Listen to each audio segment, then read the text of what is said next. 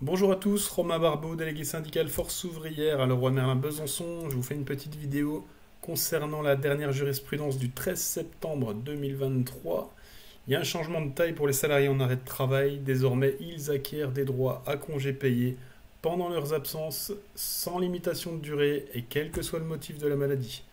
Ce revirement de situation est dû à la Chambre sociale de la Cour de cassation qui, le 13 septembre, a mis fin un vieux litige autour des droits à congés payés pendant un arrêt maladie. Elle a jugé que les dispositions du Code du travail sur le sujet sont illégales. Elle dit que c'est le droit européen qui prime désormais et que les entreprises doivent s'y conformer. Donc, ce que ça change concrètement, tous les salariés acquièrent des jours de congés payés pendant leur arrêt de travail et quel que soit le motif de la maladie. Jusqu'à présent, dans le Code du travail, ce droit est réservé uniquement aux salariés victimes d'un accident de travail ou d'une maladie professionnelle.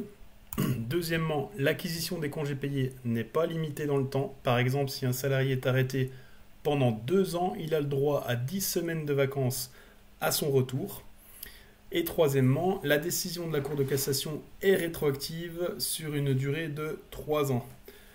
C'est-à-dire qu'elle s'applique aux arrêts maladie en cours, mais aussi Et donc un salarié qui a perdu des jours de congé payés peut aller les réclamer à l'employeur, même s'il a quitté l'entreprise.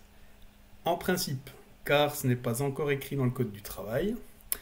Donc, me direz-vous, est-ce que les patrons vont respecter cette nouvelle jurisprudence, en sachant que les conséquences financières sont importantes pour les entreprises, surtout si elles ont beaucoup de salariés en arrêt maladie? Pour l'instant, on n'a pas la réponse. Ce qui est sûr, c'est que si elles ne se conforment pas, elles prennent un risque conséquent comme d'être condamnées par un conseil de prud'homme ou d'une cour d'appel en cas de contentieux avec les salariés. Donc la grande question, quand est-ce que le Code du travail pourra être modifié? Donc ça, ça nécessite un projet de loi, mais pour l'instant, pas d'engagement formel de la part du gouvernement sur ce point, et le ministère du Travail a juste pris acte de la décision de la Cour de cassation et d'y réfléchir à plusieurs options.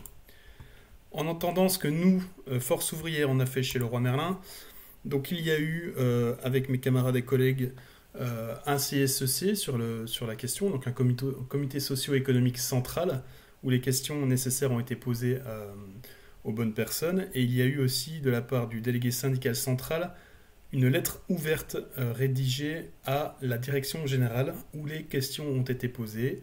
Et dès que nous aurons des réponses, nous vous tiendrons au courant. Voilà, je vous souhaite une bonne fin de journée. Au revoir.